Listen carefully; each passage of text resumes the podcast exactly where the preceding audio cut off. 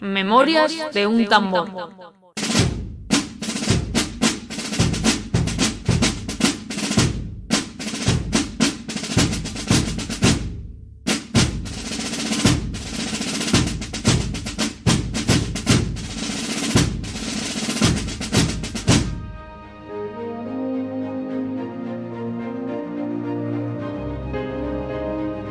Si quieres entender tu pasado, si te apetece revivir acontecimientos narrados con sencillez y pasión, si te gustaría conocer personajes que dieron vida a nuestra historia, estás en el lugar indicado.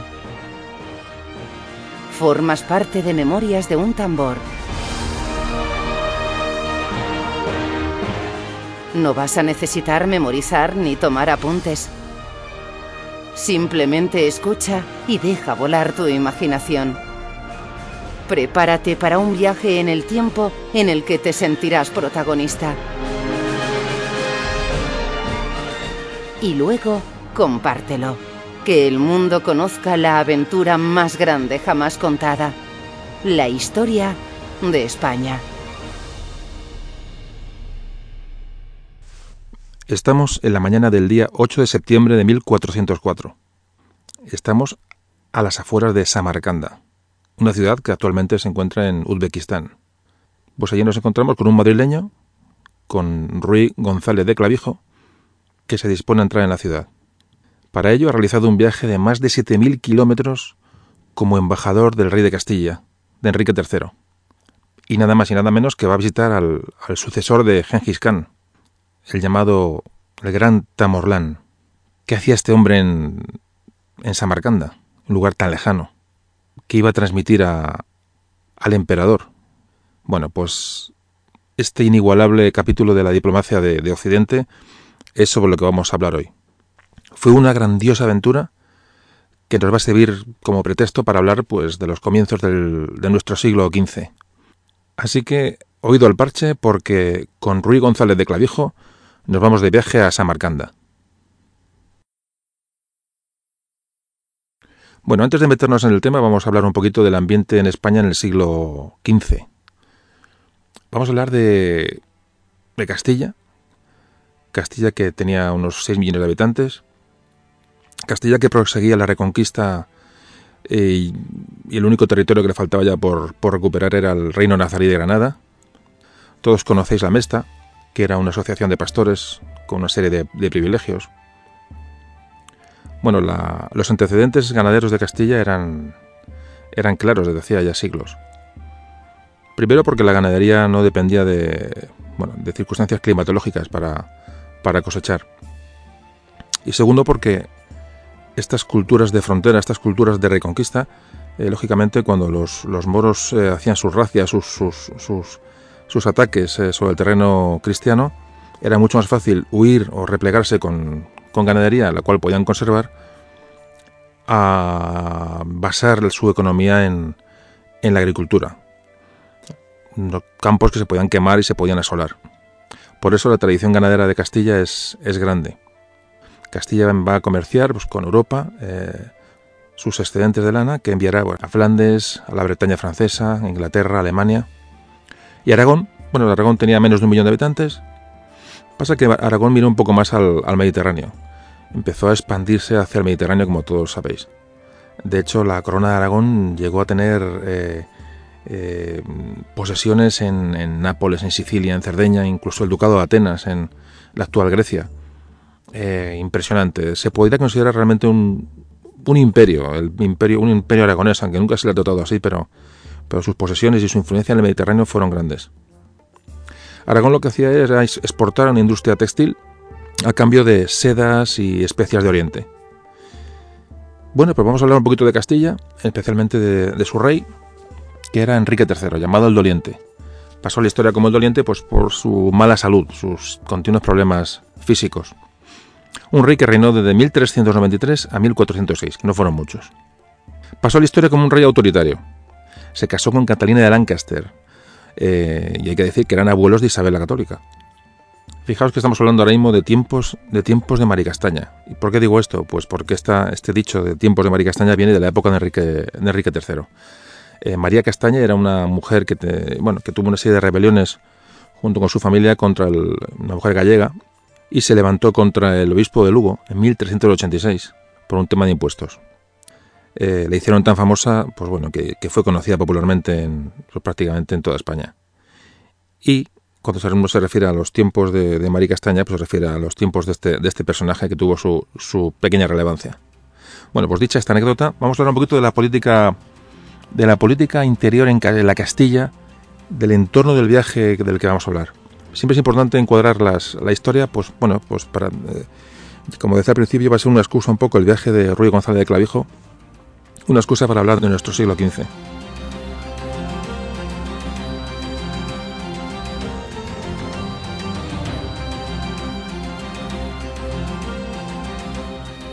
Bueno, pues la política interior de, un joven rey que empezó a reinar con apenas 16 años eh, le mostró enseguida que no le tembló el pulso a la hora de tomar decisiones. Era joven, pero tenía una gran decisión y una gran eh, confianza en, sus, en lo que iba a hacer en las primeras cortes que, convoca Madrid, eh, fijaos que dicta primeras, unas primeras medidas de contra las últimas matanzas de judíos que se produjeron en prácticamente en toda España. Entonces dictó unas normas para proteger a los, a los judíos y buscar y castigar a los, a los culpables. Otro dato importante de Enrique III es que va a crear un control de los municipios urbanos designando un representante real. era el llamado corregidor, eh, que eran unos funcionarios reales eh, que se instituyeron en Castilla y que gestionaban el desarrollo económico y administrativo de los municipios.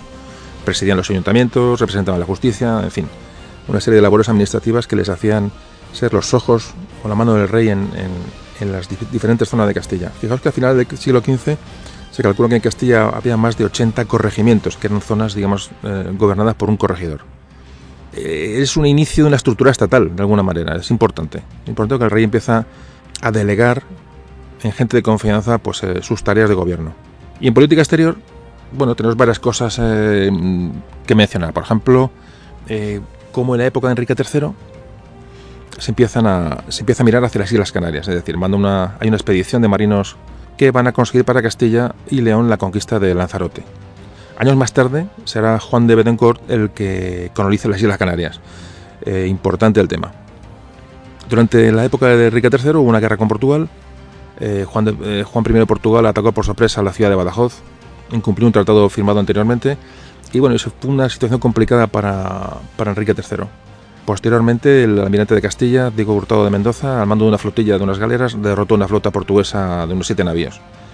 Después de esta batalla, eh, este almirante de Castilla lo que hizo fue es ahogar a los supervivientes portugueses de la batalla todo como venganza y por la memoria de su padre que, murió en la batalla del Jugarrota en 1385, hace unos, pocos años. Vamos a hacer una pequeña mención a, esta batalla del Jugarrota, porque viene un poco al caso de lo que estábamos hablando. La batalla del Jugarrota fue, sucedió en agosto de 1385, un día triste para la historia, no voy a de España, sino para la historia peninsular. El ejército, un ejército castellano eh, con aliados franceses, con caballería francesa de aliada, tuvieron prácticamente unas 10.000 bajas, ojo al dato que estamos dando. Bueno, después de esta batalla eh, ocurren dos cosas. Una, para mí bastante, bastante lamentable, y es que España y Portugal empiezan a vivir un poco de espaldas. Dos reinos que habían estado eh, aliados durante toda la reconquista, que habían acudido juntos a la nava de Tolosa, bueno, pues empiezan a separar sus caminos y esta batalla es la que realmente marca un antes y un después. Y otro dato importante, y es que ese ejército portugués que derrota al castellano está aliado con. tiene una serie de fuerzas inglesas, de arqueros ingleses que le están ayudando. Con esta ayuda inglesa va a ser el comienzo de, una alianza ya prácticamente para siempre de Inglaterra con Portugal. ¿Y qué, va, ¿Y qué va a pasar? Pues que significa un poco que la zarpa de Inglaterra va a estar ya en la península para prácticamente para siempre. Portugal va a ser bueno, una base de operaciones de los ingleses durante mucho tiempo, durante siglos. Por eso digo que, bueno, desde la, idea de, bueno, de una idea de, unión de peninsular entre Portugal y España que tiene unos orígenes tan, tan parecidos, pues es una pena que se produjera esta, esta batalla de Jugarrota, esta derrota que fue, ya digo, eh, bueno, marcó un antes y un después. Bueno, pues eh, ya digo que si podemos comentaremos la batalla del Jugarrota en algún otro, en algún otro programa. Volvemos al tema de Enrique III, a la época de Enrique III, en la cual, bueno, dijimos que el almirante de Castilla derrota a una escuadra portuguesa y la guerra empieza a cambiar de signo y los castellanos pues empiezan a, confirmar su hegemonía en el mar y en tierra. Lo que hace cuando esta guerra va a tocar a su fin es que Enrique III va a firmar con Portugal una tregua de unos 10 años. La política de Enrique III era de búsqueda de la paz, sin duda. Enrique buscaba la paz. Y en el momento que pudo firmarla con Portugal, la firmó. ¿Qué más temas hubo en la península durante esta época? Bueno, pues salió con Aragón y con Navarra contra el rey de Granada, Muhammad eh, VII. Los, los, musulmanes lanzaron una serie de expediciones contra Jaén y Murcia. Y los castellanos respondieron derrotando a una flota musulmana en la batalla del estrecho de Gibraltar. Cerca de Baeza hubo otra batalla, la batalla de Collajares, en la cual los castellanos de Enrique III obtuvieron una, una victoria rotunda. Es decir, eh, bueno, la política interior en cuanto a la reconquista, pues tiene, tiene avances. Enrique III también mandó a, la flota a destruir la base pirata de Tetuán. Como todos sabéis, el, comercio de Castilla y Aragón estaba siempre amenazado por los piratas del norte de África. Un enemigo que hemos tenido siempre acechando. Bueno, pues eh, ya Enrique III empezó a tomar sus medidas de, de, precauciones y de limpieza de esos piratas del norte de África que realmente le tenían bastante ocupado. Aparte de eso, de los piratas, la mirada de Castilla, la mirada de Castilla, lo mismo que Aragón había mirado hacia el este, hacia el, hacia Mediterráneo, Castilla necesitaba ya una expansión, es decir, el reino de Nazaret y de Granada podía caer en cualquier momento, de, eso cayó, de hecho cayó, como todos sabéis, a finales del siglo XV, en 1492, y ya Castilla empezó a mirar a otras, eh, a otras zonas para buscar comercio y expansión, y miraba al norte de África. Miraba al norte de África porque, como todos sabéis también, eh, América todavía no estaba descubierta.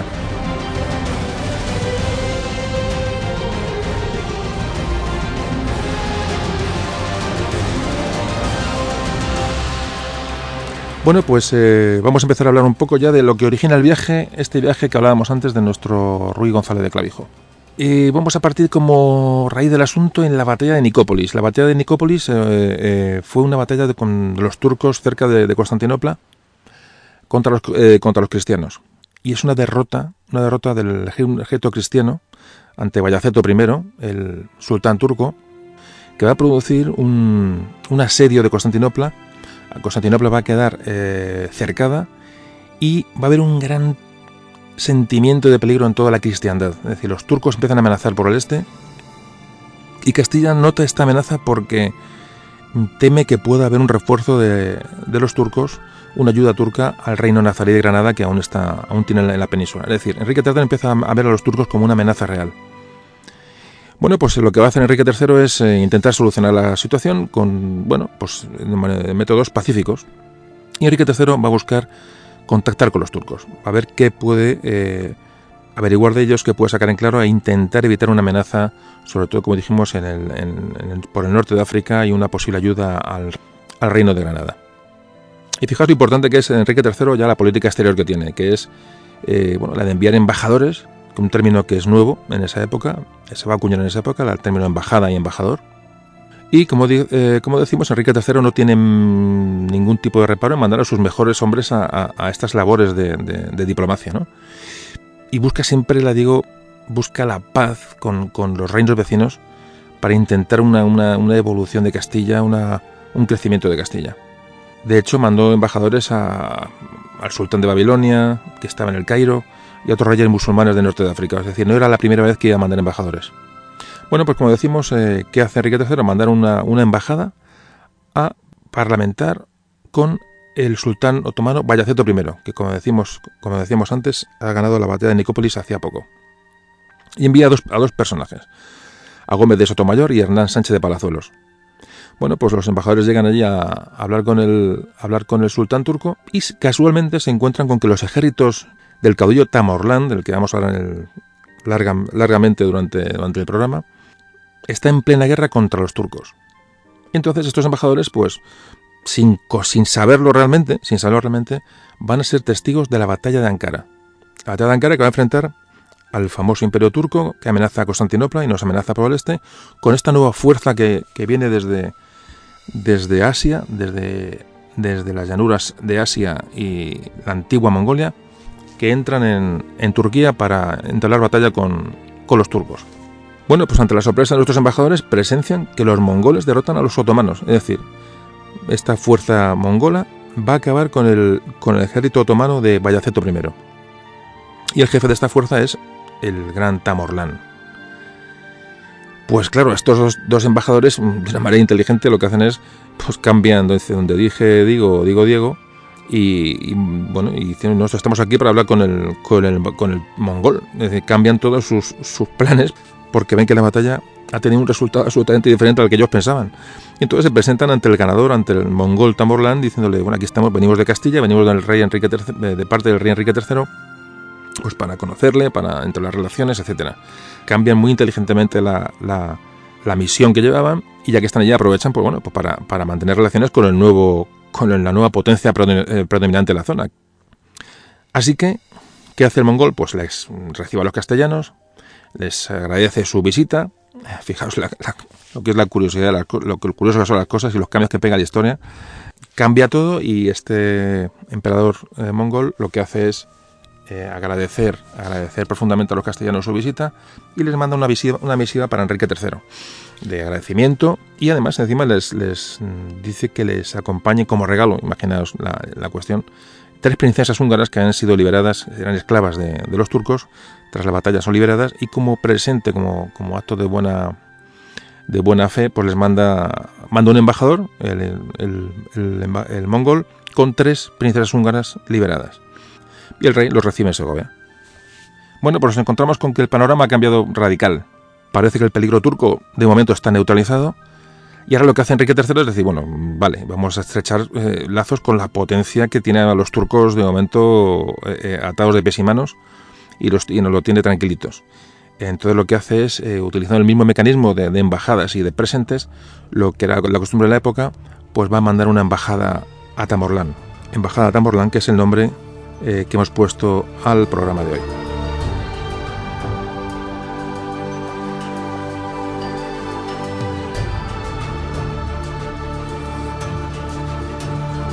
Pero vamos a ver quién era este, quién era este Tamorlán, porque esto nos suena un poco, un poco lejano. Tamorlán era un líder militar y político que era de origen, origen turco-mongol, que realmente fue el último de los grandes eh, conquistadores eh, del Asia Central. Era un conquistador nómada es decir, todo su, poderío y su, sus gentes eran de, origen nómada. Y parece ser, pero no es seguro, pero parece ser que era, que era descendiente de Genghis Khan. Era un ferviente musulmán, era una persona muy vengativa, muy, muy orgullosa. Parece que era, que era inculto, pero inculto pero muy inteligente. Era un gran líder que supo, bueno, para ser un gran líder evidentemente tuvo que aglutinar, tuvo que a pueblos de muy diferente origen y lo que hizo fue recoger todas las tradiciones del antiguo emperador Genghis Khan. Mm, su poder produjo en el mundo entero un enorme impacto, lo que pasa es que es muy, poquito, muy poco conocido Tamurlán.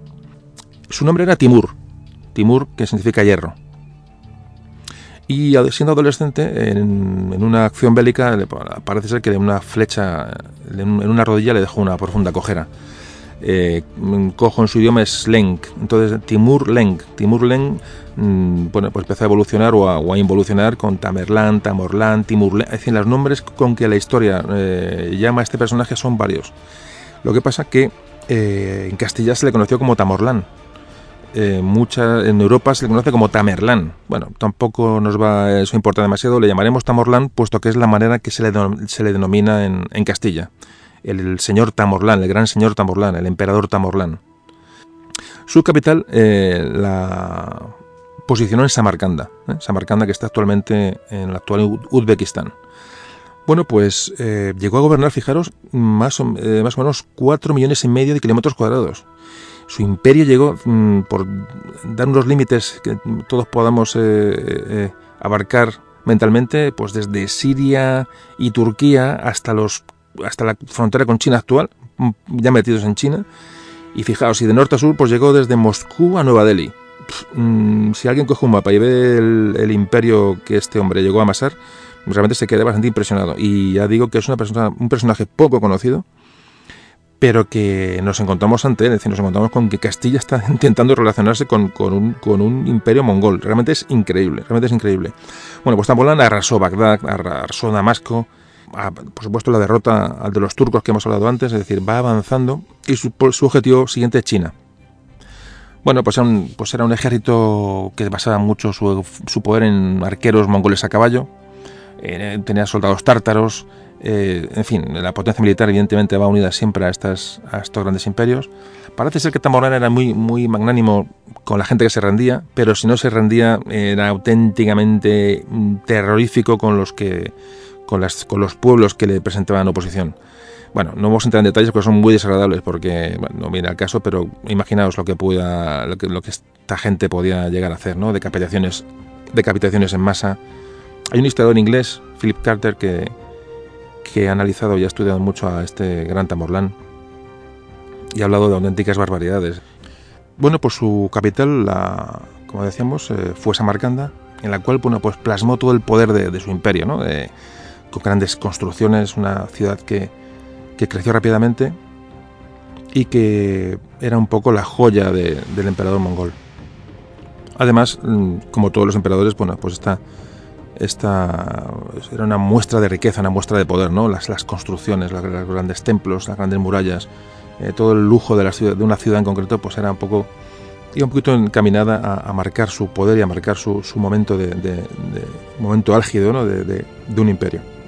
De hecho, se habla que, que Tamorlán eh, copió muchas, cuando estuvo sitiando, hablan de Damasco, eh, se llevó maquetas de, la, de, las cúpulas que había en Damasco y le inspiraron para hacerlas en, Samar, en Samarcanda.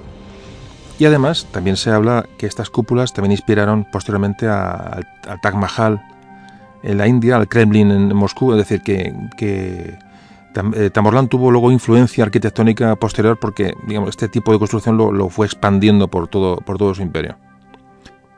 Bueno, pues vamos a entrar ya en el viaje y vamos a entrar en, materia al tema que nos ocupa. Hemos hablado un poquito del, entorno histórico, de quién es Tamorlán, y ya vamos a meternos en este viaje, el viaje del embajador Ruy González de Clavijo, que nada más y nada menos su rey le mandó a más de 7.000 kilómetros de distancia a hablar con un emperador mongol que tampoco sabíamos por dónde le iba a salir.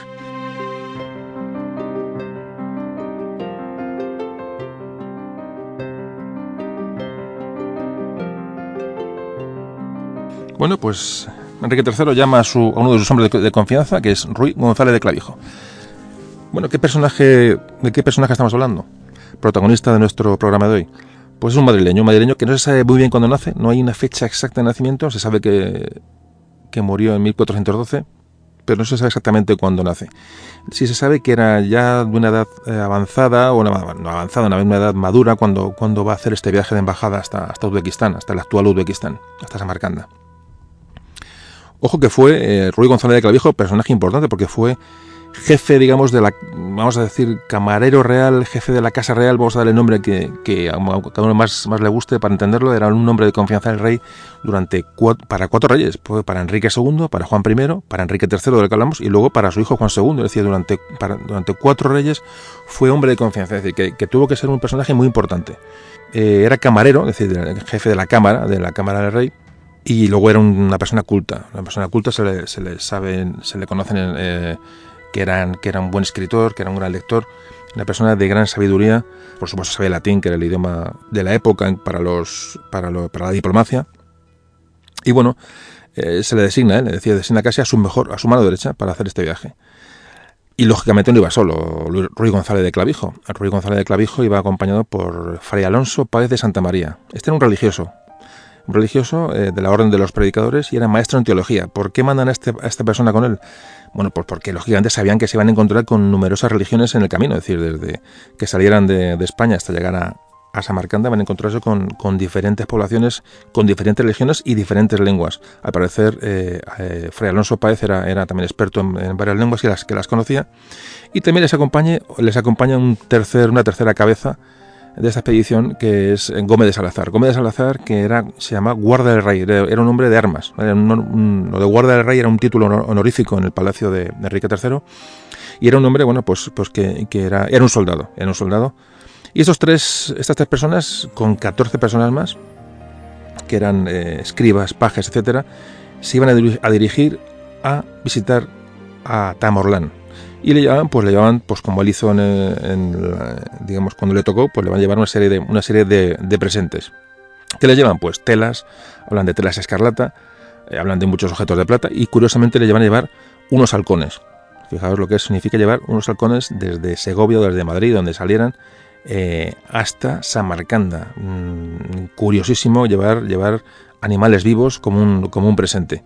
Tela a los halcones, tela a los halcones hasta que hasta que se vieran allí. Bueno, pues fijaos que iban a tener que atravesar el Mediterráneo, eh, llegar hasta Turquía, eh, el actual Irak, el actual Irán, para terminar entrando por Turkmenistán hasta Uzbekistán. fijaos el viaje que sería para hoy hacerlo. Hoy hacerlo sería una auténtica temeridad con los medios de hoy. Es decir, una persona en moto, por ejemplo, de hacer ese viaje, bueno, pues, pues sería una, auténtica hazaña. Pues imaginaos en el siglo en el siglo XV, a principios y a principios del siglo XV, año 1403. Un viaje que iba a durar, imaginaos, tres años. Pues un 22 de mayo de 1403 sale la expedición del puerto de Santa María en una nave comercial, van a atravesar el estrecho de Gibraltar, lógicamente, pararán en Málaga, eh, pararán por la zona de, Cataluña eh, y harán una parada el 5 de junio, pararán en, Ibiza. De ahí irán a Córcega, Cerdeña. El 27 de junio hablan que llegan al puerto de Gaeta, en, la península itálica. Soportan unas grandes tormentas hasta que llegan a, Sicilia. Y en Sicilia se, se, van a, tienen que proceder al paso del estrecho de Mesina. De hecho, paran en la ciudad de Mesina, bueno, pues a, me imagino que a, buscar víveres, en fin, y a descansar. Tenemos ya dos meses de viaje. Dos meses de viaje, el 18 de julio, cerca de Stromboli, eh, una isla que está antes de Mesina, son sorprendidos por una... Esto lo, narra, y, algún pequeño, pequeño inciso, todo esto que estamos hablando lo narra, lo narra Rui González de Clavijo en un escrito que ha llegado hasta nuestros días. Por eso tenemos tantos datos, tantas fechas. Un escrito del que luego hablaremos y que es una, es una auténtica joya y que nos permite estar hablando hoy con cierta con cierta seguridad y, cierta verosimilitud de, todo lo, de todos los hechos que, van a acontecer. Bueno, como decía, este, habla de que en esta zona cerca, de, cerca de Mesina son sorprendidos por una tormenta y cómo observan eh, ese fenómeno meteorológico de las, de la luces de San Telmo, que es un fenómeno que está asociado a la, electricidad estática. Claro, ellos, ellos no lo sabían, evidentemente. Muchos marineros ya lo conocían, pero son unas bolas luminosas que aparecen en lo alto de los mástiles cuando acaban las tormentas que todos los marineros las, las eran, pensaban que era una señal de buen augurio durante, el viaje, para el viaje que les, que les esperaba. todo esto lo narra de una manera preciosa en un castillo antiguo maravilloso en, en, este, eh, en esta crónica que luego va a escribir González de Clavijo eh, a la vuelta de su viaje. Van a llegar hasta, hasta Rodas. Rodas, una isla, isla griega, el 30 de agosto. Es decir, ya llevamos eh, más de tres meses de viaje y han llegado a la isla de Rodas. De Rodas se van a dirigir a Constantinopla. Nada más y nada menos que a Constantinopla. Fletan dos naves. Fijaos ya lo que estamos hablando de, ese viaje eh, por mar, en la, época de la que hablamos. Van, van fletando naves de un lado a otro, van buscando eh, marineros que les quieran llevar de, un puerto a otro. El viaje es auténticamente em, arriesgado y peligroso. De hecho, cuando yendo hasta Constantinopla pasan por zonas de turcos que son peligrosísimas y tiene que tener muchísimo cuidado, es una aventura en toda regla. Hablan como ven el Monteatos, como describen los monasterios y los monjes griegos, una manera preciosa, hasta que llega el 28 de octubre, en el cual llegan a Constantinopla. De momento llevan cuatro meses de viaje, y allí en Constantinopla son recibidos con todos los honores por el rey Manuel II. Allí narran, bueno, pues todo lo que ven, es decir, ellos aprecian el arte que ven en Constantinopla, decir, fijaros para esta, para esta gente que tienen que conocer y saber de por auténticas leyendas o por, por crónicas o por información de, una, de, fuentes muy lejanas lo que eran todas, todas estas ciudades, Constantinopla, eh, pues, Mesina, Rodas, toda esta travesía por el Mediterráneo, como llegaron, yo imagino a esta gente llegar a Constantinopla y que para ellos sería como, un, una especie de sueño, me imagino. ¿no? Bueno, pues narran lo que ven allí de una manera muy emocionante y muy, y también aprecia un poco la decadencia. De hecho, de hecho hay un comentario en, el, en, este, en esta crónica de Ruy González de Clavijo que dice, textualmente dice, otro sí, por esta ciudad, ciudad de Constantinopla hay muy grandes edificios de casas y de iglesias y de monasterios, que es de lo más de lío, todo, todo caído. Y bien parece que en otro tiempo, cuando esta ciudad estaba en su virtud, que era de las nobles ciudades del mundo. Es decir, ya empiezan a ver la decadencia de Constantinopla. ¿Por qué es importante la decadencia de, Constantinopla? Bueno, pues porque Constantinopla cayó en poder turco. Metemos otra pequeña cuñita histórica para irnos, irnos ambientando. Fijaros la importancia del asunto de Constantinopla. Constantinopla cayó en 1453, es decir, unos 50 años después de que la visitara Gonzalo de Clavijo. Muchos historiadores marcan la caída de Constantinopla como, como el fin de la Edad Media en Europa. Fijaos, es importante la caída de esta ciudad fue el fin del Imperio Romano de Oriente mm, y sobre todo produjo una crisis enorme en la Europa occidental, en toda Europa cristiana, porque era el baluarte del cristianismo en el este. Es decir, eh, Constantinopla estaba, bueno, digamos que era la, llave de Europa y los turcos la tomaron en 1453. Fue un, bueno, fue un golpe duro para, la Europa occidental. De hecho, los turcos llegaron hasta, hasta la puerta de Viena, como todos sabéis posteriormente. A partir de entonces, los turcos, después de la caída de Constantinopla, los turcos eh, o el Imperio Otomano intentarían dominar ya el Mediterráneo y fue una lucha religiosa y comercial, evidentemente, que como todos sabéis, eh, en la que España tuvo pues muchísimo que decir y a todos nos sonará Lepanto. Bueno, no nos metemos en esos temas que algún día trataremos y seguimos hablando de, de Ruiz González de Clavijo en Constantinopla.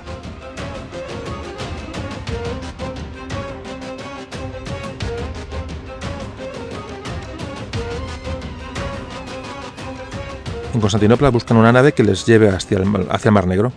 Quieren llegar hasta la ciudad de Trebisonda o Trapisonda. Son nombres, de nombres relacionados con la historia antigua, nombres preciosos que se han escuchado en mil y un relatos. Y esto no lo, consiguen hasta el 13 de noviembre de, mil, de, 1403. Fijaos ya lo, lo, que, lo que hemos recorrido de tiempo y aún estamos en, aún estamos en Constantinopla. Eh, hay un barco que se atreve que se atreve a hacer el viaje, decir, difícil encontrar un, barco que les eh, atravesara por el mar por el mar Negro. La verdad que mm, el mar Negro que parece un mar que es, un mar inocente y, poco peligroso. Mm, fijaos como ya en estas fechas ya casi invernales eh, no haya marineros que se, que se atreverían a hacer un, un viaje dentro del mar Negro. Evidentemente los barcos no eran los de hoy. Y el 14 de noviembre embarcan. Hay un valiente que les lleva hacia eh, quieren llegar hasta, hasta Trevisonda. Lo intentan y hay una tempestad que los hace naufragar. Y naufragan con ese navío y se salvan milagrosamente y eh, salvan sus, sus, materiales. Imaginaos que salvan los halcones. O sea, ya no digo que salvan la playa de las telas, que bueno, puedan ir en unos fardos, pero los halcones parece que se salvan del, naufragio. Increíble de los halcones. Y bueno, y son devueltos otra vez hacia la zona del estrecho del Bósforo a esperar que, el Mar Negro se calme y, alguien les, lleve otra vez a, intente llevarles a, Trevisonda. Bueno, eh, permanecen otra vez en, en la zona del estrecho, de, estrecho del Bósforo, permanecen hasta el 20 de marzo de 1404. Es decir, ya llevamos tres meses de espera. Es decir, tres meses van a estar parados en el estrecho del Bósforo para hacer una navegación por el Mar Negro. Increíble. O sea, tres meses esperan allí. Hombre, el viaje es duro, largo, complicado y todo lo que se diga es poco. Hace ya unos 10 meses que han salido del puerto de Santa María y siguen esperando una nave que les, meta por el Mar Negro. Increíble. Bueno, pues al final consiguen, bueno, pasa el, invierno y en marzo de 1404 emprenden viaje marítimo por el Mar Negro hacia Trevisonda.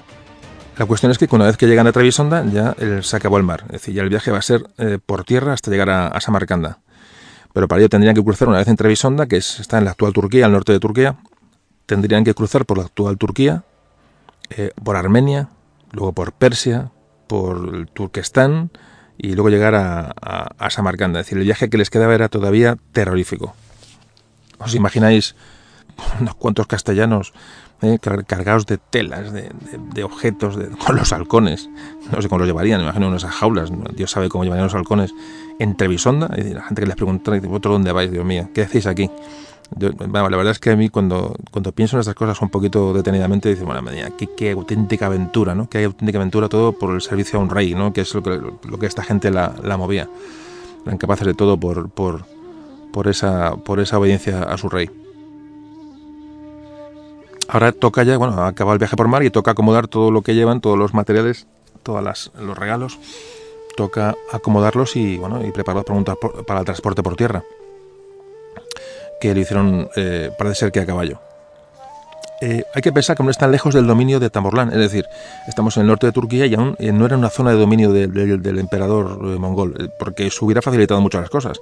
Él, mm, de alguna manera sabía de esta misión, conocía y esto podía facilitar las cosas, pero aún no estaban en territorio en territorio del emperador Tamorlán.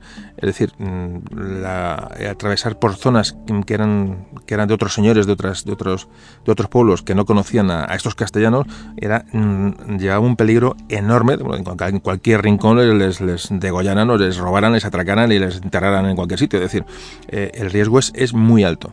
Bueno, pues llegaron a Trevisonda Y ahí describen, en, estas crónicas, describen cómo era el culto de los armenios, y luego por el, cómo se meten ya en zonas donde, donde el Islam eh, eh, está, está instaurado y cómo hablan de las diferentes vestimentas de la gente, de las mujeres. También hablan cómo el viaje cada vez es más penoso, eh, les cuesta mucho, ya hace, va haciendo calor. Son jornadas, jornadas largas por zonas, por, por, por, zonas arriesgadas y peligrosas, como antes decía, no, no tienen garantizada, garantizada la seguridad. Y cómo narran cuando pasan por Armenia, cómo, cómo ven como ven el monte sagrado, el monte Ararat, donde, donde, la, Biblia, eh, donde la Biblia decía que, que, se quedó el arca de Noé. Es decir, que vuelvo a, vuelvo a hacer la reflexión. ¿Qué pensaría aquella gente, esta gente, por muy culta que fuera, qué pensarían cuando vieran el monte, el monte Ararat? Como, como, de hecho lo narran, ¿no? Como ellos dicen, vamos por tierras en las que Noé, que Noé repobló. Decía, ellos son conscientes de dónde están, pero tuvo que ser, para ellos un viaje, tuvo que ser un auténtico sueño porque no olvidemos que, la información en la época en aquella época era, era absolutamente nula es decir todos serían me imagino crónicas cuentos eh, eh, eh, y muy poquito muy poquita realidad de lo que de lo que había en países tan lejanos. Por eso hay que ponerse en el pellejo de estos de estos castellanos y, qué pensarían no es, es un poquito lo que muchas veces hay que hay que plantearse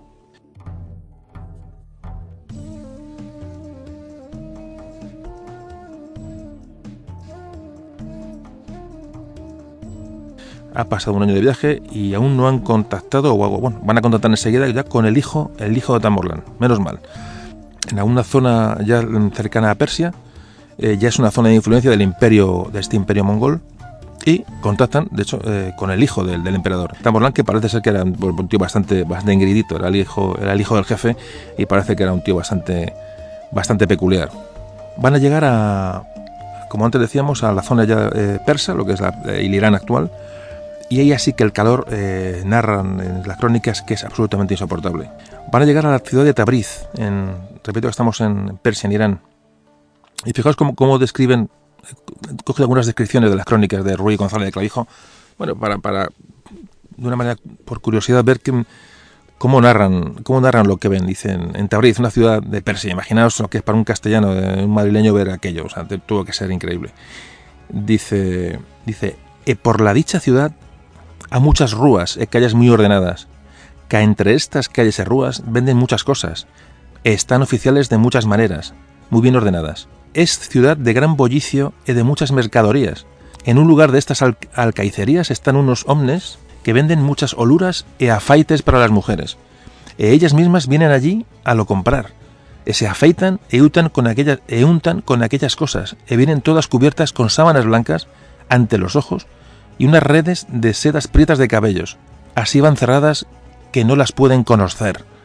Qué maravilla de descripción, de, qué maravilla, ¿no? Es, increíble, es increíble.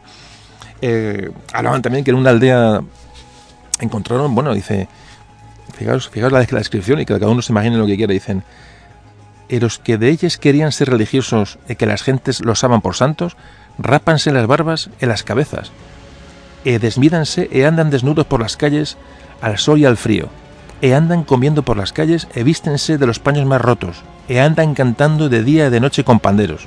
Fijaos, es que es que es, muy, bueno, no gracioso, pero es, muy curioso, de luego es muy curioso las descripciones que hace, que hace González de Clavijo de, todo lo que va, del que van viendo durante el viaje.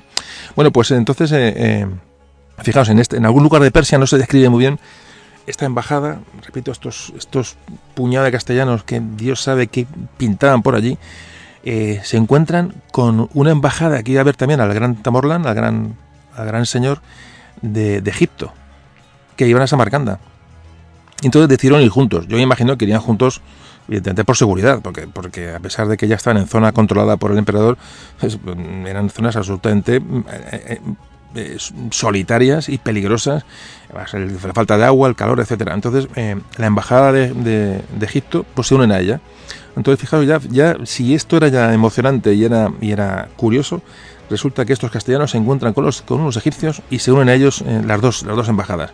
Y habla Ruy González que, que eh, llevaban los egipcios, llevan unos regalos, lo mismo que llevaban sus regalos, estos llevaban para el gran Tamorlán una serie de regalos que eran caballos árabes, llevan 15 camellos, un cocodrilo y una jirafa.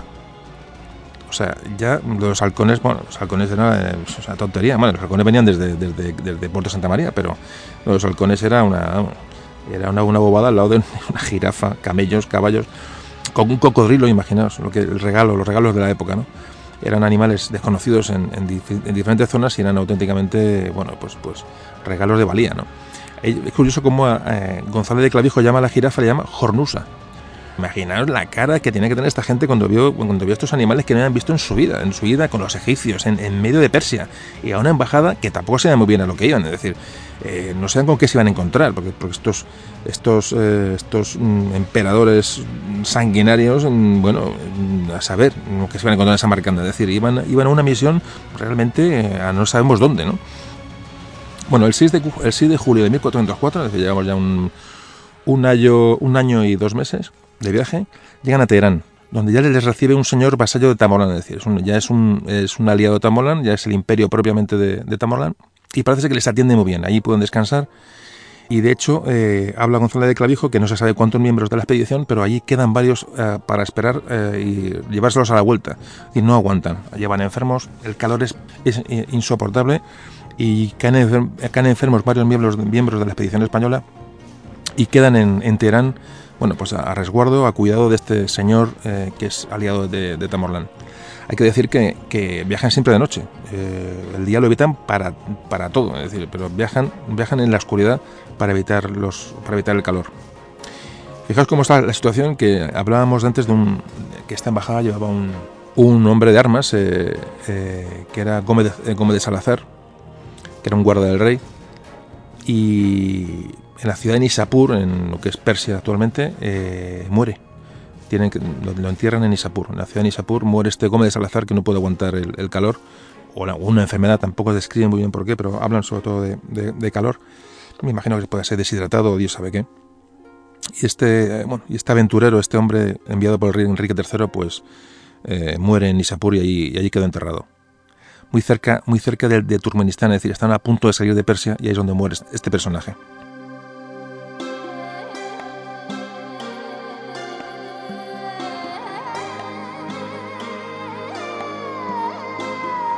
El 17 de julio abandonan Persia y para ubicarnos estamos hablando eh, de un año y tres meses largos de viaje. Y, están saliendo de Persia. Aún les queda atravesar Turkmenistán y parte de la actual Uzbekistán para llegar a Samarcanda. Decía, aún les queda un buen tramo. Bueno, pues abandona, eh, se abandona Persia el que quiera que se anime a echar un vistazo a los mapas, a un mapa de muchos sabréis evidentemente de los países que estamos hablando, porque cuento con que hay gente bueno, ilustrada en, geografía. Bueno, pero el que no sepa o el que no se ubique, que, que vea, un, vea un mapa y vea lo que se tarda en llegar desde, desde España, desde Puerto Santa María hasta Samarcanda. La cantidad de países que actualmente habría que pasar y lo que eso supuso en aquella época. Realmente escalofriante. Y el 17 de julio abandonan, abandonan Persia. Es decir, van a atravesar Turkmenistán, y van a entrar en la zona ya cercana a Samarcanda donde llegan, a donde llegan en agosto de 1404. Es decir, un año y tres meses después de la salida de, eh, desde el puerto de Santa María. Impresionante. Menudo viaje. Yo creo que no nos, nadie puede imaginárselo, nadie podemos imaginarnos lo que eso tuvo que ser en pleno siglo XXI. Eh, las dificultades que tuvieron que tener de, de alimentación, de suministros, de agua, de animales de, para transportar. Eh, bueno, llevar vivos los halcones, es decir, parece una broma, pero los halcones, todos los regalos, el peso de los regalos, para atravesar desiertos, el fríos, porque lo mismo que pasaron en calor, luego en algunas zonas eran frías, los viajes por mar. Bueno, al final eh, llegan hasta las murallas de, de, Samarcanda, todo esto acompañados con los egipcios y su, y su zoológico particular, llegan hasta ante la muralla de Samarcanda. Estamos hablando de finales de agosto de 1404. Una semana en, eh, hospedados en un palacio eh, fuera de la ciudad de Samarcanda. Antes de que el poderoso Tamorlán eh, bueno, les hiciera llamar. ¿no? Y esto se produce, este llamamiento del, del emperador, del emperador mongol, se produce el día 8 de septiembre de 1404. El día 8 de septiembre de 1404 don Ruy González de Clavijo y su comitiva, su embajada, entra en Samarcanda. Eh, Samarcanda que era la, ciudad mm, clave de la ruta de la ruta de la seda que unía que unía tradicionalmente unió China con Roma era todo el, todo el, material que, que se que proveía Europa desde Oriente pues eh, una de las ciudades claves era era Samarcanda Mm, difícil explicar o intentar imaginarse la, la, sensación de esta, de esta comitiva cuando entró en la ciudad. La verdad que, es, que es mm, difícil de imaginarse. Fijaos lo que, lo que cuenta Gonzalo de Clavijo en su, en su crónica. Dice, Samarcanda le llamaba Samarcante. Y dice, Samarcante es más grande que la ciudad de Sevilla. Un poco para él habla que, que el número estimado de habitantes que él pudo calcular era de unos 150.000 y se quedó absolutamente perplejo ante los, monumentos que había hecho Tamorlán en la, ciudad, que porque estaban recién construidos, es decir, el imperio estaba en su apogeo, o se estaban construyendo o estaban construidos. Y eso que ya que González de Clavijo ha visto monumentos árabes en España y no, en fin, no era una persona que, se puede ser fácilmente impresionable, pero habla que queda absolutamente impresionado. Eh, realmente es un. Si uno ve fotos de la, de la actual Samarcanda, verá ese, esa mezcla de azul y oro, ¿no? de las cúpulas y los edificios, que es precioso azul turquesa. Bueno, aquello tiene que ser en el momento de esplendor. Si hoy es bonito y es, es fascinante, ¿cómo sería Samarcanda en, en la época de máximo esplendor? Eh, de hecho, hay una frase que dice González Clavijo que es preciosa, dice, cuando escribe Samarcanda, dice, después de escribir varios monumentos, etcétera, dice, dice, y mucho más de hermosura había que no se podía describir. Es decir, no llega a describir, es decir, no está describiendo edificios y llega un momento y dice, mira, y no te cuento más porque, porque esto, es, esto es para verlo, ¿no? Qué maravilla, en verdad que, que es un, testimonio impresionante. Bueno, pues eh, Tamorlán los trata como grandes señores. Eh, los invita a sus palacios y a sus y, y, sus jardines eh, lujosos en Samarcanda, a esta, a esta embajada. lógicamente, Samarcanda es hay una gran eh, identificación entre la ciudad de Samarcanda y el, poder de Tamorlán. Es decir, es, su ciudad, es su, lo que él muestra al, exterior, su, poder lo muestra con esa gran capital llena de, monumentos y riquezas. ¿no? Evidentemente, habla también Gonzalo de Clavijo de que, no hay límites de límites para la construcción de, edificios, en que, mm, llama maestros de cualquier, de cualquier raza, de cualquier, cualquier procedencia, que los junta a Samarcanda de, de todos los límites de, de, su imperio para hacer de esa ciudad algo, algo maravilloso y algo grande. Dice, dice, de Damasco levó todos los maestros que pudo haber, así de paños de seda de muchas maneras, como los que facen arcos en que ellos tiran, e armeros, en los que labran el vidrio de barro, que los había allí de los, mejores del mundo. Bueno, Tamborlán lo que hace es juntar allí todo tipo de, personas y pueblos, es decir, turcos, árabes, eh, cristianos, armenios, griegos. Eh, y entonces cuando, cuando la expresión que usa González de Clavijo cuando analiza todo este tipo de... ante tanto, tanto personal, tanto artista de distintas procedencias, cuando él ve tanta gente trabajando en aquella ciudad de manera, de manera vamos, sin parar para, para, para engrandecerla, eh, ve tanta gente trabajando, dice, dice González de Clavijo, una cosa que una frase que, que, me encanta, dice, había tantos que era maravilla. La verdad es que es, bueno, todo es fascinación, ¿no? En la, en la crónica de, de González de Clavijo, una maravilla. Bueno, pues Vale, hemos narrado ya el viaje, ya estamos en Samarcanda, mm, con los halcones, evidentemente, y llega el momento del contacto con el contacto con el emperador mongol. Bueno, pues, ¿y qué pasó allí? Pues lo vamos a ver ahora mismito.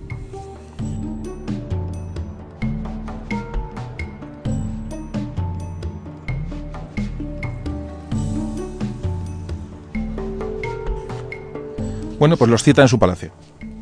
Eh, cita la, a la embajada castellana y evidentemente eh, uno se imagina que, Gonzalo de Clavijo, que era el jefe de la embajada, pues tuvo que acercarse hacia el gran emperador, ojito con quien, con estaba tratando.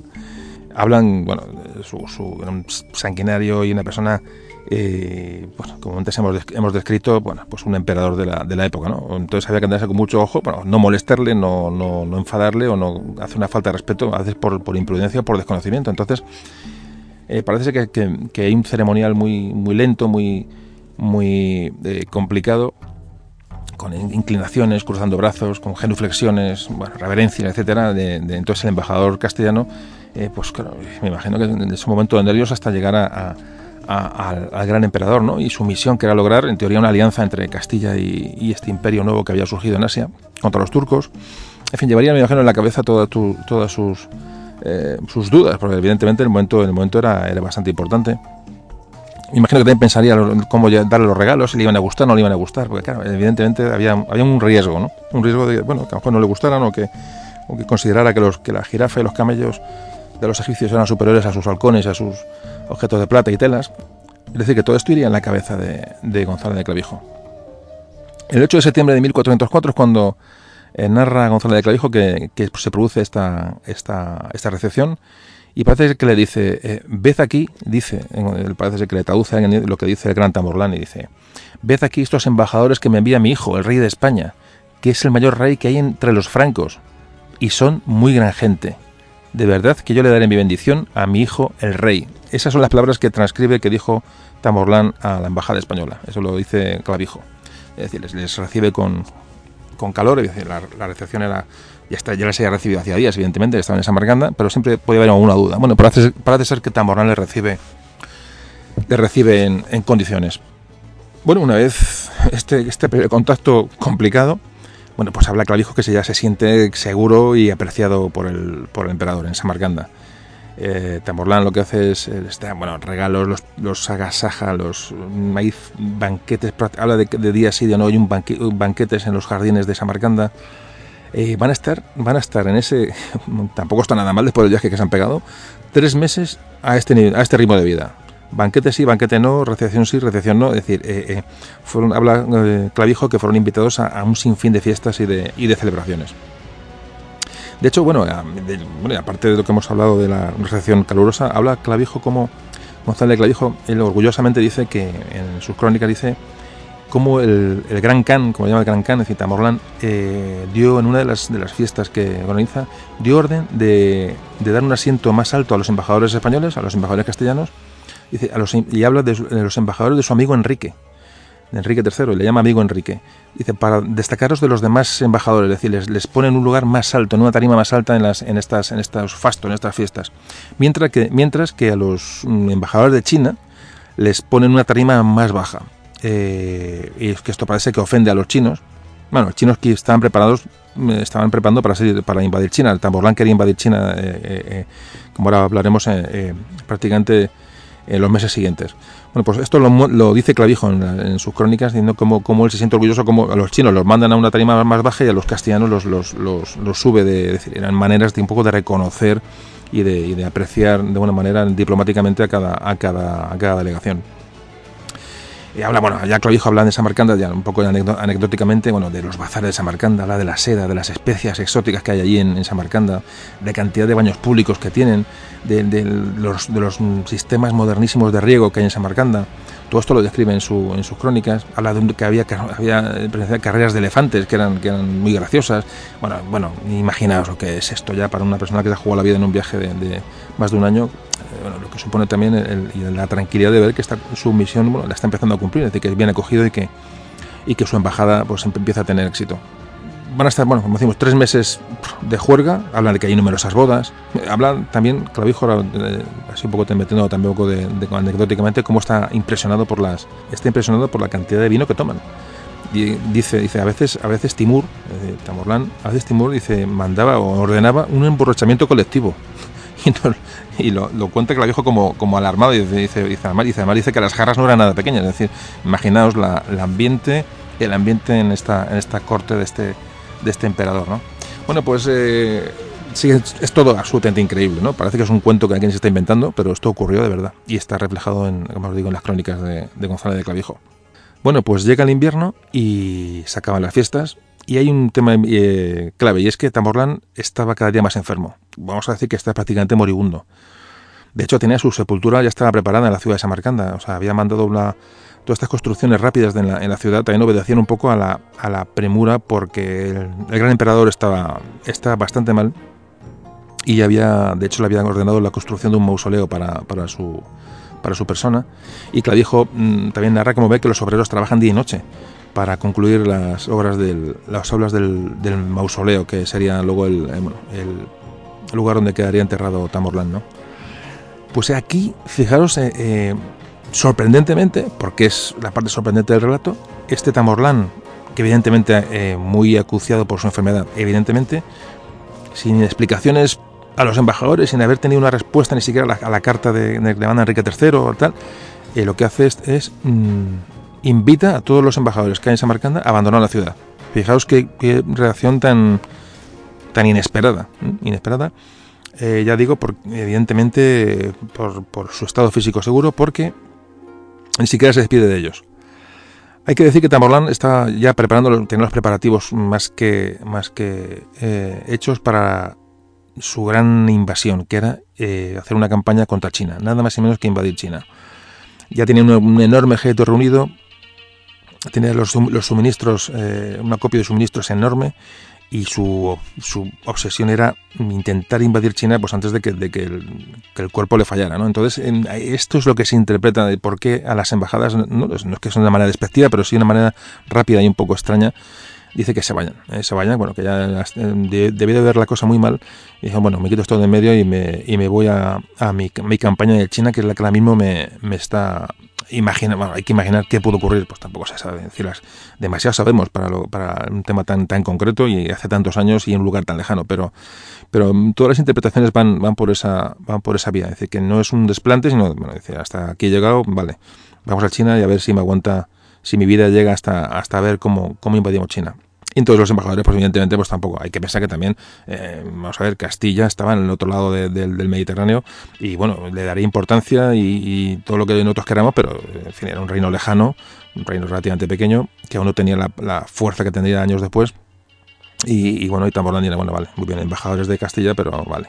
Me quedo con los halcones, que a saber cómo llegan los halcones, me imagino que bastante bastante sequito los pobres y muchas gracias y hasta aquí hemos llegado. Evidentemente tampoco se puede exigir mucho a un emperador de este, de este calibre que hiciera muchas gracias a los, a los castellanos, pero no deja de ser sorprendente la, el giro que toman los acontecimientos. Bueno, de hecho, el 22 de noviembre de 1404 eh, abandona Samarcanda la, la expedición, la, la, embajada española, abandona, abandona Samarcanda y bueno, y ahora pues ya vamos a llegar al final un poco a las conclusiones de, a las conclusiones de este viaje y y hablamos del tema.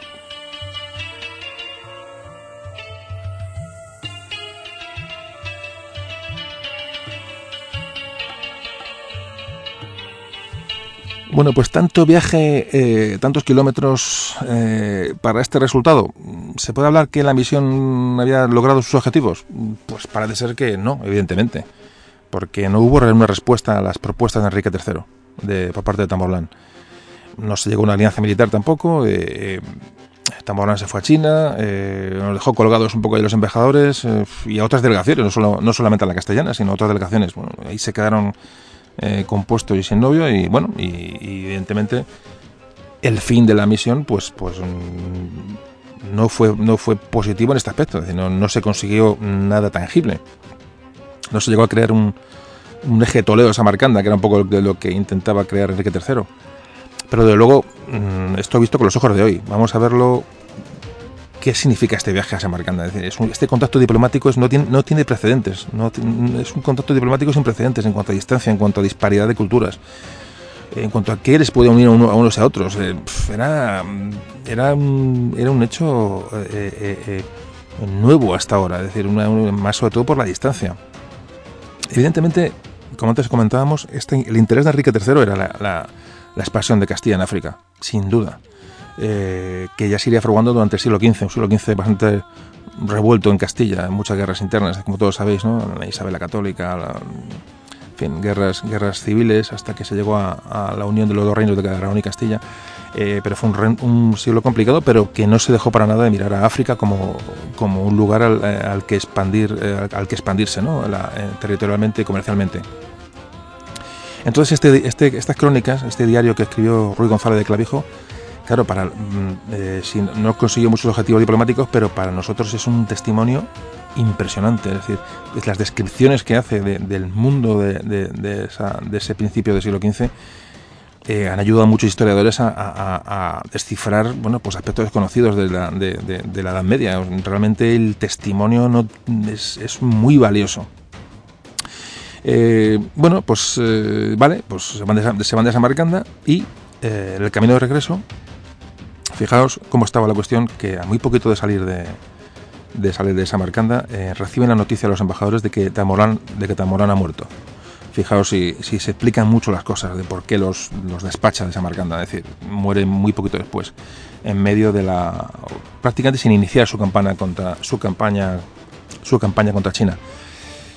Y también los embajadores ya están de vuelta por la, por mm, la zona persa y perciben la inseguridad que ya, porque ya, bueno, sí, Tamborlán les ha dado una serie de, salvoconductos, una serie de, documentos que les acreditan, pero Tamborlán ya no está. Y como todos sabéis, cuando un dictador cae, pues, pues eh, lo que viene después no se sabe muy bien. Es decir, la, el proceso después de la caída de un dictador, y sobre todo en aquella época, de un imperio de este, de este tipo, que es por, puro sometimiento, pues puede causar que los señores que antes le adulaban mm, ahora mismo eh, se vuelvan en su contra. Es decir, es, la situación se vuelve, se vuelve, muy complicada y a los castellanos les pilla de, les de vuelta con que desaparece Tamborán, es decir, desaparece su, protector de alguna manera, la persona que les ha dado, que les da protección en su viaje de vuelta. Y esto lo van, lo van a notar porque, porque evidentemente vuelve otra vez el riesgo. El riesgo ya es una zona que ya no está controlada por su, por su, por su aliado, por su amigo. Hablan que el 18 de noviembre de 1404, eh, guiados por un tártaro, por un caballero tártaro, llevan una serie de documentación que les acredita, inician la vuelta a Castilla eh, y atraviesan Persia, como antes comentábamos. Hablan del frío que pasan. Fue calor antes, pero ahora es frío. El invierno eh, les, les, de 1404 les, les va a pasar factura, pasan muchísimo frío, en lo que cuentan. Y consiguen llegar por fin a Trevisonda. ¿Os acordáis de Trevisonda, que era la ciudad donde, donde dejaron los barcos y se pusieron por tierra? Bueno, pues llegarán a Trevisonda y volverá ya el regreso hacia Castilla, hacia España por, por, la, por vía marítima, por vía la vía que, por el camino inverso al que habían tomado el 17 de septiembre del 405, por fin hallan un barco que les lleva a Constantinopla, donde llegan el 22 de octubre. O sea, estaban aquí cada, cada paso que daban era un mes o dos meses, es una barbaridad, un 22 de octubre.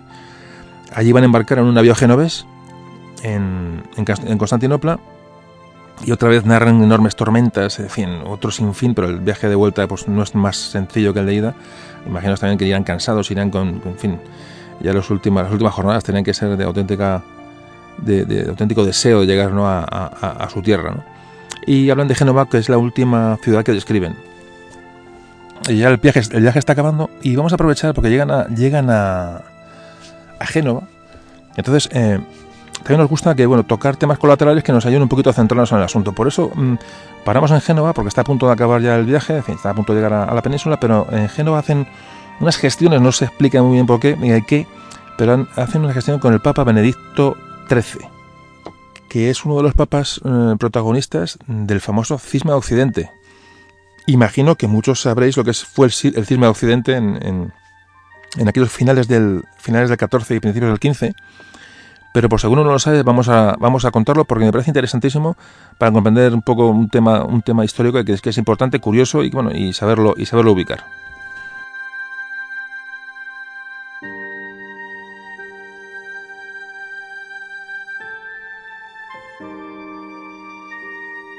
Bueno, pues vamos a hablar del, cisma de Occidente, que es sin duda uno de los sucesos más, más lamentables de la historia del cristianismo.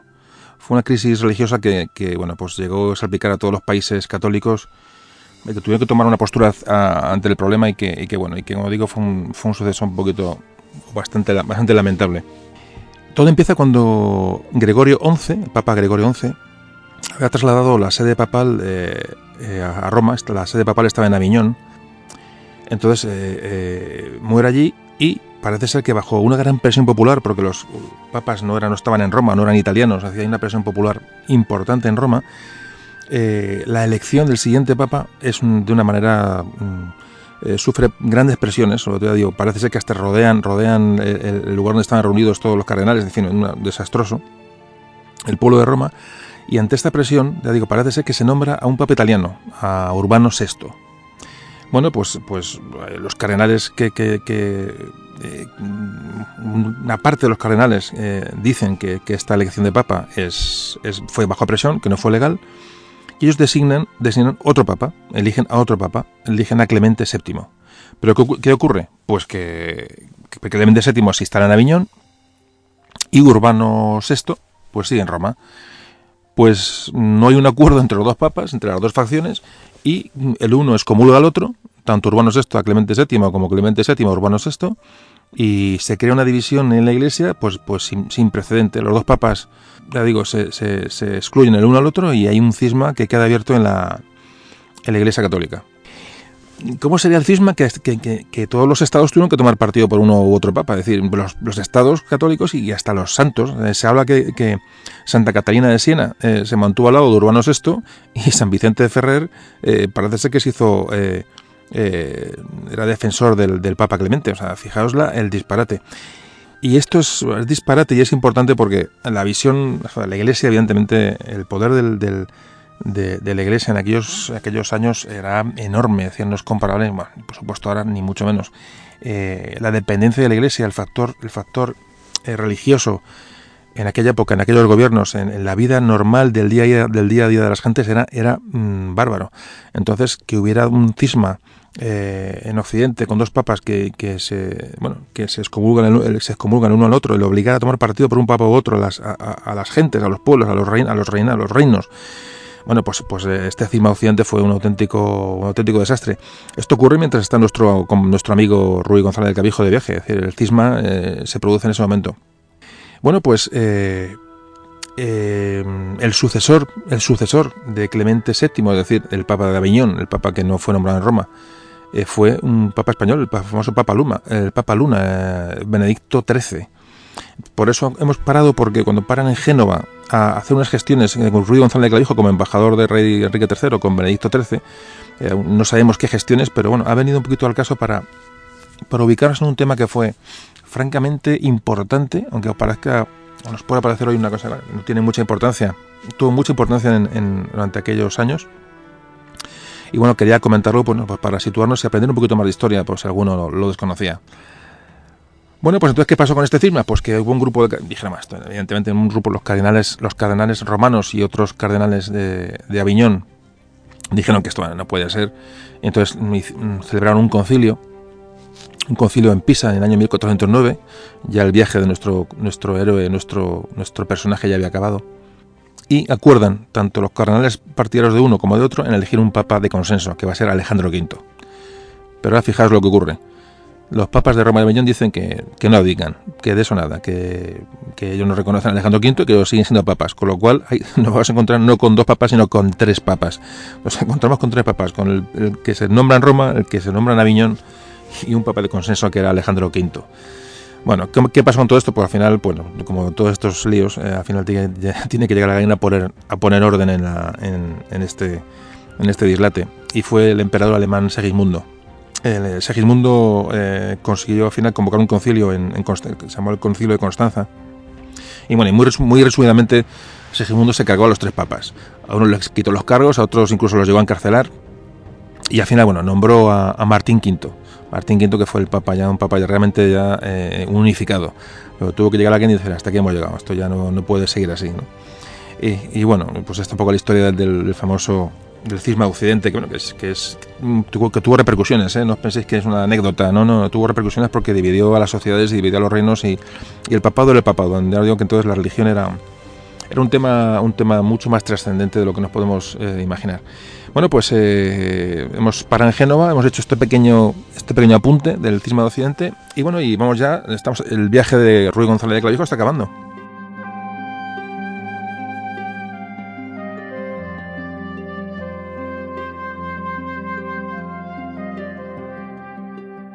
Va a llegar, eh, va a, llegar a, la península y fijaos, es un viaje que duró desde el 22 de mayo de 1403 hasta el 24 de marzo de 1406, eh, en el que se encuentra ya con el rey Enrique III en Alcalá de Henares.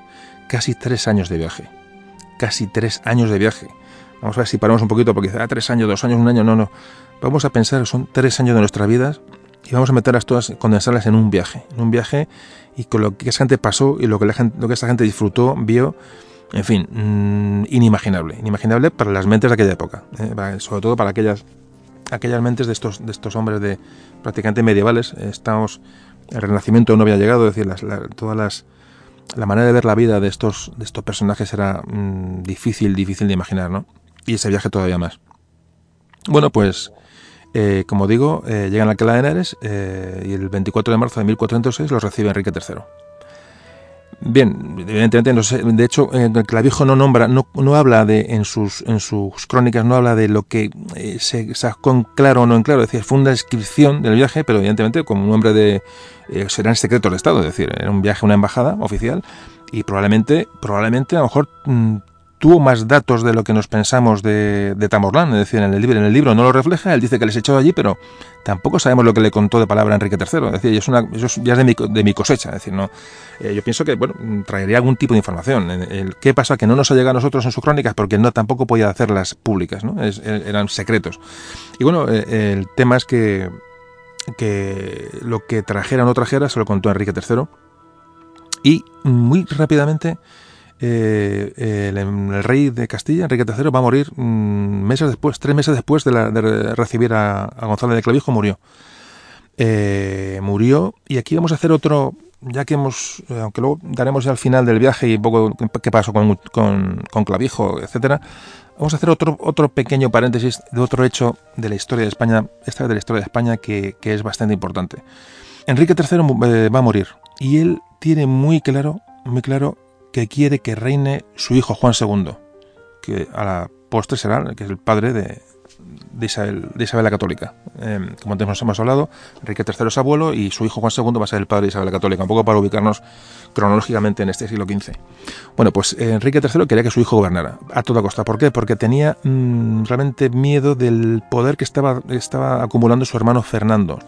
Entonces había, había interés en, en Enrique III en que su, hermano no reinara y quería dejar muy claro que reinara eh, su, hijo, eh, su hijo Juan II. De hecho, Juan II nació muy poquito antes de, morir eh, Enrique III. Es decir, hasta el último momento se pensaba que la herencia de la corona de Castilla iba a ser para, para su hermano Fernando. Pero al final nació Juan II y Fernando y, Fernando, y el, hermano del rey Enrique III, Fernando, se quedó, pues se quedó sin, sin su casi esperado reinado de Castilla. Pero fijaos lo que va a ocurrir aquí, que es un, ya digo, es un hecho importante en la historia de España, muy importante en la historia de España, y que también es bastante, bastante desconocido. Y al que vamos a dedicarle unos minutos solamente porque, ya digo, al, hilo del tema de, de, de Clavijo, no debemos dejar escapar este, este hecho. Bueno, pues el hecho es el compromiso de Caspe. El compromiso de Caspe, que fue firmado en 1412.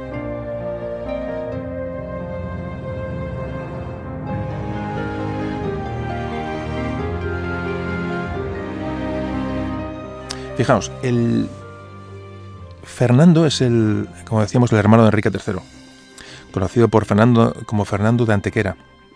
A veremos por qué. Tenía unas grandes pretensiones por, por llegar a, bueno, hacerse con la corona de, Castilla, porque, como decíamos, Enrique III estuvo a punto de morir sin descendencia. Cuando muere Enrique III, su hijo ya nacido, Juan, Juan II nacido, pero es el menor de edad, y entonces se nombra una regencia. Entonces se divide Castilla, mm, bueno, vamos a ir rápido porque tampoco podemos entretener mucho en el tema, pero eh, Castilla se divide, se divide en, dos, en dos zonas de influencia. Una al norte de la Sierra de Guadarrama, que va a gobernar, digamos, la mujer de Enrique III, la, viuda de Enrique III, que es Catalina de Lancaster, y al sur de la Sierra de Guadarrama, eh, digamos, hasta lo que es el reino nazarí de Granada, que aún era eh, musulmán, pues se va a, quedar en poder de Fernando, de su hermano, de su hermano Fernando.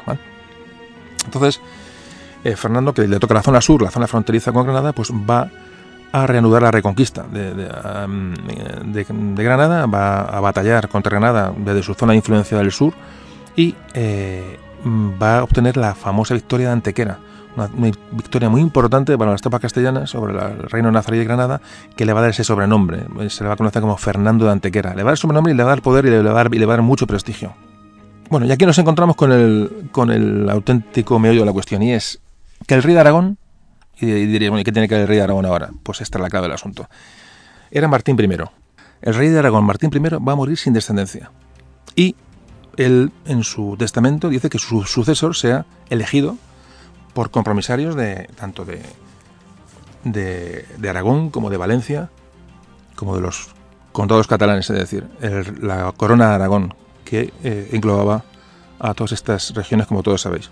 Es un hecho importante porque tiene un punto de elección democrática, si os fijáis, esas, esas eh, monarquías eh, cuya, descendencia está absolutamente clara en todos los casos.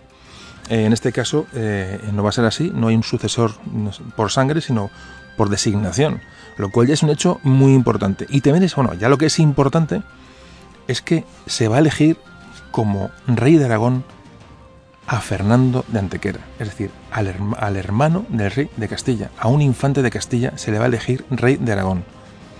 A un trastámara. Mm, los trastámaras, bueno, eh, otro pequeño inciso, los trastámaras son eh, una dinastía de reyes que viene de la, zona de, Galicia, que reinaron en, Castilla y León durante, durante, durante casi dos siglos, que son eh, precedentes, eh, precedentes de Isabel y Fernando. Es decir, fijaos lo que estamos hablando. Es decir, el último trastámara fue, la última trastámara fue Juana la Loca. la última, luego ya con Fernando, perdón, con Felipe el Hermoso entró la, la dinastía de los, de los Habsburgo, de los Austrias. Pues fijaos, en Aragón los compromisarios de Aragón, de Valencia y de Cataluña eligen como rey de Aragón a un trastámara, a un eh, infante de Castilla, a Fernando de Antequera, que va a reinar como Fernando I de Aragón. No hay que hacer mucho más comentario del asunto. Esto en cuanto a, que hablan de la historia diferente de Aragón y Castilla, que si uno, que si otro, vamos a aquí sin ningún tipo de, Es decir, que los orígenes de unos y otros son los mismos. Y es lo que quiero aquí, de alguna manera, dejar, dejar claro y significarlo. Eh, que la corona de Aragón tiene unos grandes, grandes vínculos con la corona de Castilla. Ya de entonces, la unión de Isabel y Fernando, que luego sería a final de este mismo siglo, eh, fue, digamos, un proceso mm, que arranca casi desde aquí. Es decir, eh, eh, los trastámaras, de hecho, como sabéis, Isabel, Isabel y Fernando eran primos segundos, es decir, ya procedían, al ser Enrique III y Fernando de Antequera hermanos, ya las dos líneas sanguíneas, tanto de Aragón como de Castilla, proceden de una misma raíz.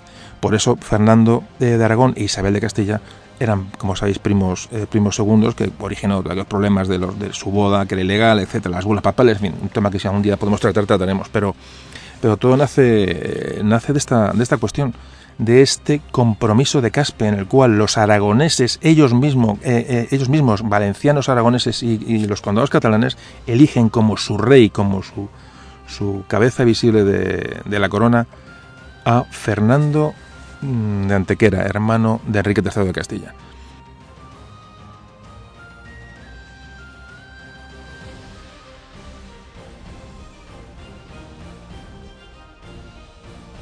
Bueno, pues mm, vamos a ir finalizando. ¿Qué pasó con Enrique III? Pues Enrique III murió, como decimos, eh, murió pronto, murió a los tres meses de, entrevistarse con Clavijo de su viaje de Samarcanda, murió en Toledo, un día de Navidad de 1406. Eh, y está enterrado en, la Catedral de Toledo. Pues alguien quiere visitarlo, que sepa que ahí está el famoso Enrique, Enrique III, rey que, envió a, don Ruy González de Clavijo a Samarcanda. Eh, Ruy González de Clavijo, ¿qué ocurrió? Pues que fue uno de los testigos en el testamento de Enrique III, es decir, era un hombre de confianza absoluto, fue hombre de confianza de su hijo Juan II. Y por lo realizado en este, en este viaje de, de Samarcanda, se le valoró ya de por vida en Castilla, es decir, se le, mm, hablan que fue venerado como, como hombre noble y bueno, si ya era famoso y era, y era hombre de confianza, eh, eh, lo fue todavía más después de, lo que él pudo relatar ¿no? de, ese, tremendo viaje que realizó. Ruy González de Clavijo eh, murió el 2 de abril de 1412 y parece ser que se le enterró en donde hoy está la Basílica de San Francisco el Grande en Madrid lo que pasa es que aquello era un convento en aquella época, se le enterró allí y aquello fue, fue remozado, fue reconstruido. E incluso se habla de que fue de que su sepulcro, su sepulcro fue utilizado luego para, como toda la historia, todo se olvida y todo el mundo, pues mm, las, personas pasan. Y el sepulcro de este gran hombre, de este viajero incansable, de este embajador increíble, parece que su sepulcro fue sustituido para enterrar en su mismo lugar a, a, la, a la mujer de Enrique IV, a Juana, a doña Juana. Bueno, eso es lo que cuentan, ¿no? Entonces, eh, pero tampoco quedan vestigios de nada porque ese, convento se fue derruido y se construyó lo que es hoy la iglesia de, la iglesia de San Francisco el Grande, que no se sabe, se supone que estará mm, bajo los restos de, lo que es la iglesia de San Francisco el Grande en alguna fosa común o en algún lugar están los, estarán los restos de, de don Ruy González de Clavijo. Fijaos lo que cuenta un testigo de la época y lo escribe hablando de, de González de Clavijo y de su viaje a Samarcanda y qué pasó cuando volvió a Castilla. Esto ya es una, tercera persona, decir, ya no lo cuenta el mismo Gonzalo de Clavijo. Dice, dice, dando por menor muy larga cuenta de todo, causó admiración, siendo esto el más sustancial efecto que resultó de tan remoto viaje, quedando los embajadores en grande veneración los demás vasallos por lo mucho que habían visto, padecido y vencido en tierras bárbaras. Clavijo fue sepultado en la, en la dicha capilla mayor de San Francisco de Madrid, en un túmulo de alabastro suntuoso y ricamente labrado con su, con su bulto, y con letras en torno del que decían, aquí yace el honrado caballero Ruy González de Clavijo, que Dios perdone, camarero de los reyes don Enrique, de buena memoria, y del rey don Juan, su fijo, al cual el dicho señor rey Obo, rey enviado por su embajador al Tamorlán, efinó a dos días de abril del año 1412. Textual. Bueno, pues mm, los manuscritos del viaje, es decir, en lo que hemos hablado durante todo el, durante todo el tiempo, de los manuscritos, de las crónicas que, que nos van a llegar hasta nosotros de Ruy González de Clavijo. Mm, ¿Esto cómo nos llega? Bueno, pues eh, Ruy González de Clavijo, nada más llegar a España, nada más llegar a Castilla, lo que hace es mm, refundir todo lo que, lo que ha visto en el viaje. Parece ser que muchas de las, de las cosas se las cuentan sus propios escribas, es decir, pero él refunde todo el trabajo de, de, de esta, de, esta, de, de toda la comitiva escribe, escribe las crónicas en un libro llamado Embajada a Tamorlán. De los manuscritos de este libro se conservan cinco manuscritos. Cinco manuscritos. Aunque luego la obra, evidentemente, tuvo mucha difusión porque la imprenta, también otro tema importante, la imprenta va a llegar a España a finales del siglo finales del siglo XV, otro dato importante, aquello supuso una revolución para la cultura sin igual, sin igual. La imprenta, como siempre se ha dicho, fue el Internet del siglo XV y, bueno, y aquello hizo que todas las, obras se, multiplicaran y, la cultura pues llegara a todos los rincones. Bueno, pues este relato, gracias a la imprenta, se, se, conoció, pero los manuscritos realmente hay cinco, se conservan cinco manuscritos en la Biblioteca Nacional de Madrid hay dos, uno el más antiguo que es del siglo del siglo XV, que es el más antiguo. Luego hay otro de la muy cercano en época que está en el Museo Británico, imaginaos. Eh, digo, dos en Madrid, uno en el, Museo Británico y otro en la Biblioteca Nacional de París, pero es un manuscrito ya, posterior, y otro en la Biblioteca de la Real Academia de la Historia de Madrid, una copia ya del siglo XVIII. Pero, los manuscritos más antiguos están tanto en la Biblioteca Nacional de Madrid como en el Museo Británico, los dos nombrados o llamados, eh, el libro llamado Embajada a Tamorlán. Bueno, mm, dicho esto ya, eh, dar la importancia, dar la importancia que tiene a este, a este libro, porque como antes hemos comentado, gracias a esta joya de, la literatura castellana, Embajada Tamorlán, que por cierto podéis encontrarla en internet, hay muchas copias de, para poderlo leer, es un castellano complicado porque es un castellano antiguo y es un poco mm, duro de leer, pero vale la pena, ya conociendo la historia, echar un vistazo simplemente a eh, ver cómo se escribió aquello en las circunstancias que se escribió, de verdad que, es, que es una auténtica joya, ¿no?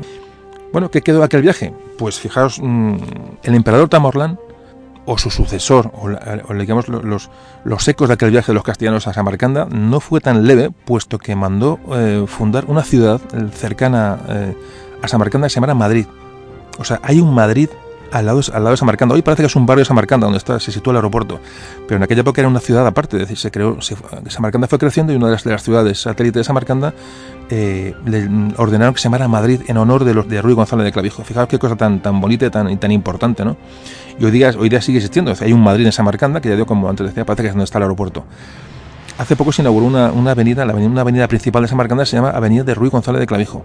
Y en las afueras de Samarcanda, donde está un observatorio astronómico, de que eh, arranca de la antigüedad, en los frescos que hay en ese observatorio se puede ver en una de las, de las pinturas, un, observatorio que mandó construir el hijo de Tamorlán, hay unas pinturas, unos frescos en las que se puede ver eh, en, representado exclusivamente cómo se presentan los embajadores españoles, los embajadores castellanos, aparece González de Clavijo presentándole sus respetos, eh, sus respetos a, a Tamorlán fijaos la huella que dejó aquel viaje, es decir, no fue una cosa mm, que pasó por encima, no, eh, eh, dejó huella en la zona, es decir, no, un poco también da idea de la, importancia y de que bueno y que realmente eh, pudo ser un éxito el viaje, sin duda. De momento, con estos datos que estamos dando ahora mismo, uno puede hacerse una idea de que no fue nada que pasó desapercibido. Aquí en Madrid, ¿qué queda de González de Clavijo, que es un hijo de la ciudad de Madrid? Bueno, pues como siempre en la historia nuestra, pues está tan descuidada que, bueno, pues para vamos a hablar. Eh, hay una calle muy pequeñita, eh, muy cerquita del río Manzanares, que se llama calle Ruiz González de Clavijo, Milagro, y en la plaza de la Paja de Madrid, donde hay donde parece que estuvo la casa donde nació González de Clavijo, donde vivió su familia, hay una placa alusiva a que, bueno, a que, a que esa fue su vivienda. Y estamos llegando, ahora sí que llegamos al final, estamos acabando, y solamente quería describiros eh, un párrafo que es, que es una maravilla en honor a, a Ruy González de Clavijo y a estas gentes que viajaron, eh, que está, está reflejado en el libro de Embajada Tamorlán, un párrafo en el que describe una jirafa. Fijaos, voy a leerlo mm, textual, es decir, textual como él lo escribió, y que me parece absolutamente increíble, ¿no? Increíble sobre todo poniéndose en el pellejo de estas gentes. Bueno, vamos a leerlo.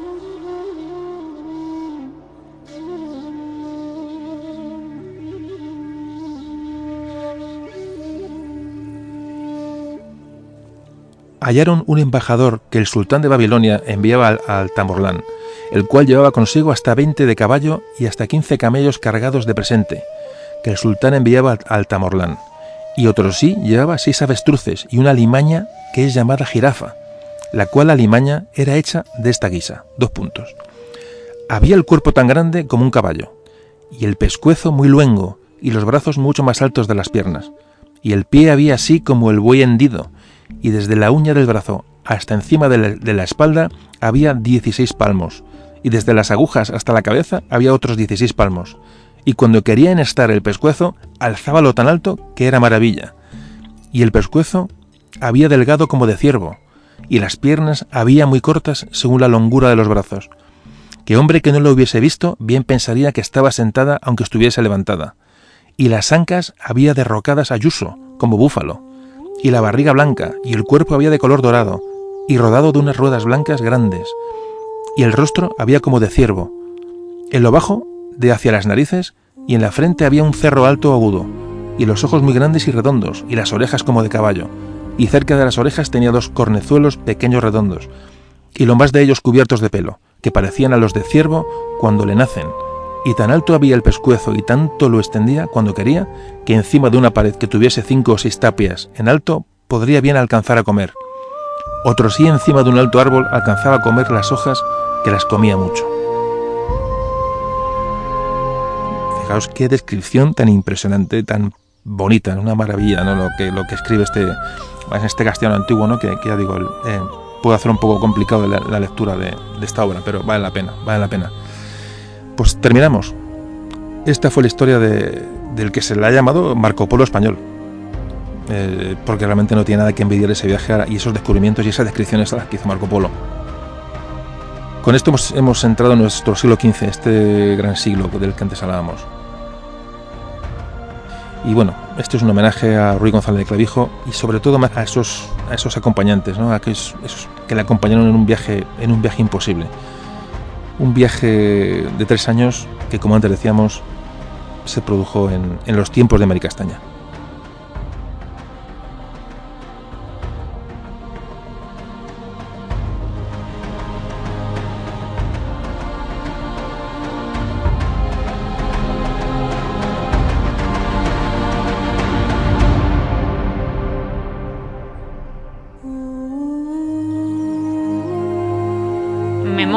De un tambor.